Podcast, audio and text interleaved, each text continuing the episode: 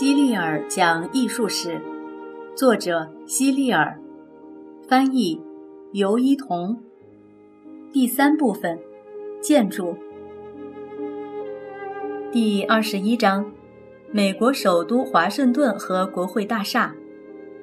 每个人都有一个大脑，每个国家当然也只有一个首领，要么是一个总统，一个国王，要么是一个首相。每个国家的首领通常都居住在这个国家的首都。美国革命之后新建的美利坚合众国当然需要有一个自己国家的首都。最开始，美国人打算定都纽约或者费城，但最后他们决定新建一个城市作为首都。他们将地址选在了博托马克河畔的一块有田野和森林的地方。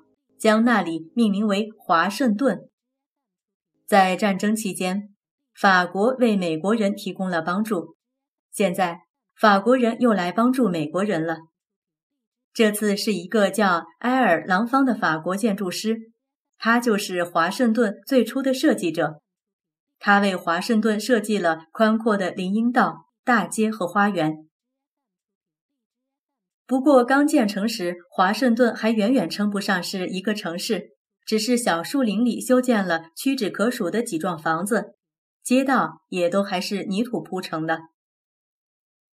既然这里是首都，国会大厦自然就要修建在这里了。美国为此举办了一场大型的国会大厦设计竞赛，有很多参赛的设计方案都很好。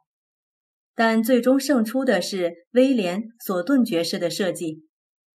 乔治·华盛顿和托马斯·杰弗逊都很欣赏他的设计，所以国会大厦就按照他的设计开始建造了。国会大厦建成之后，自然就要建造一座总统府了。就在国会大厦完工那一年，总统府也开始动工。最开始的二十多年里。总统府就叫做总统府，没有别的名字。但是后来突然改名叫做白宫，你知道这是为什么吗？这是因为总统府遭遇了一场大火。一八一二年，攻入华盛顿的英国士兵在国会大厦和总统府放了一把火。这场大火过后，总统府只剩下了墙壁，连石块都烧成了黑色。为了掩盖燃烧过的痕迹。重建的总统府都刷成了白色，也就变成了白色的房子。从那以后，这里就被称为白宫。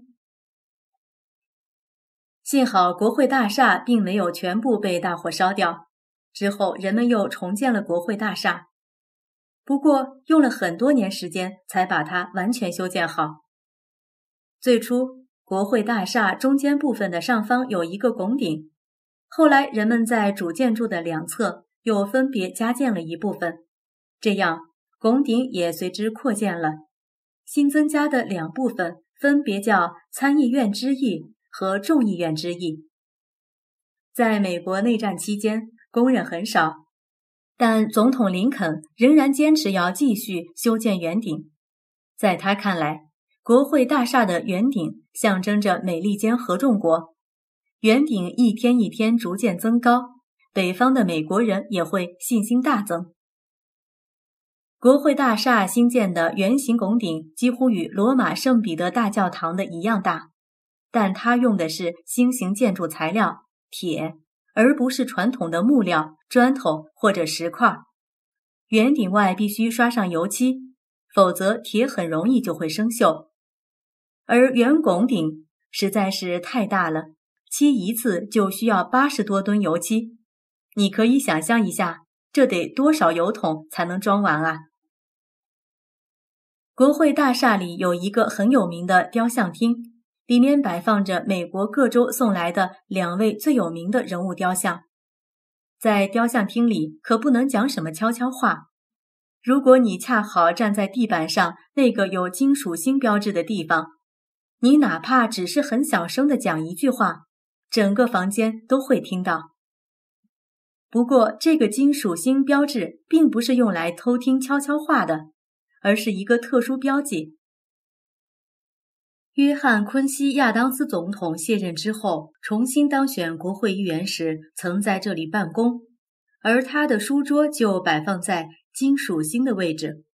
那为什么从这里讲话听起来声音特别大呢？这是因为站在这个位置发出的声波，通过墙壁反射到了房间的另一边。所以，即便很轻的声音在这里也会听起来很大。国会大厦还有很多有趣的事，比如它有一条地下铁路，地下火车使用电力作为动力，从国会大厦主楼通往国会图书馆、参议院办公楼和众议院办公楼。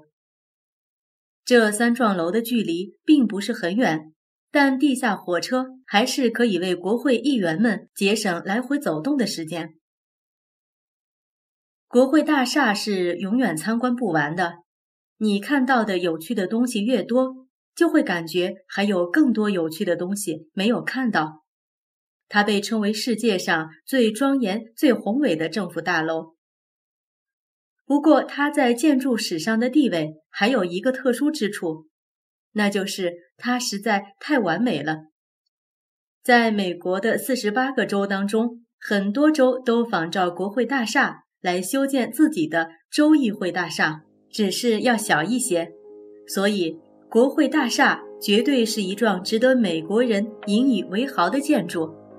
华盛顿还有很多出名的建筑，比如林肯纪念堂。林肯纪念堂主体是希腊风格的。但和一般的希腊风格不同，它是希腊风格和美式风格结合的产物。在圆柱和一些细节部分采用的是古希腊风格，但是为了满足整体建筑风格的需要，建筑师还是做了一些调整和创新。比如圆柱上并没有古希腊神庙常见圆柱上的三角梅。华盛顿还有一座宏伟的建筑，那就是联合车站。这座建筑很大，站在里面你就会觉得自己变小了。我们晚上躺在草地上看星星时，不是也会觉得自己很小吗？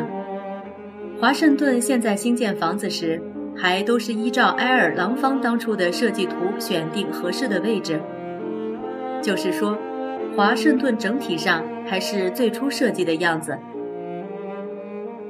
华盛顿是世界上最宏伟的城市之一，也是第一座还没开始修建就已经被定为首都的城市。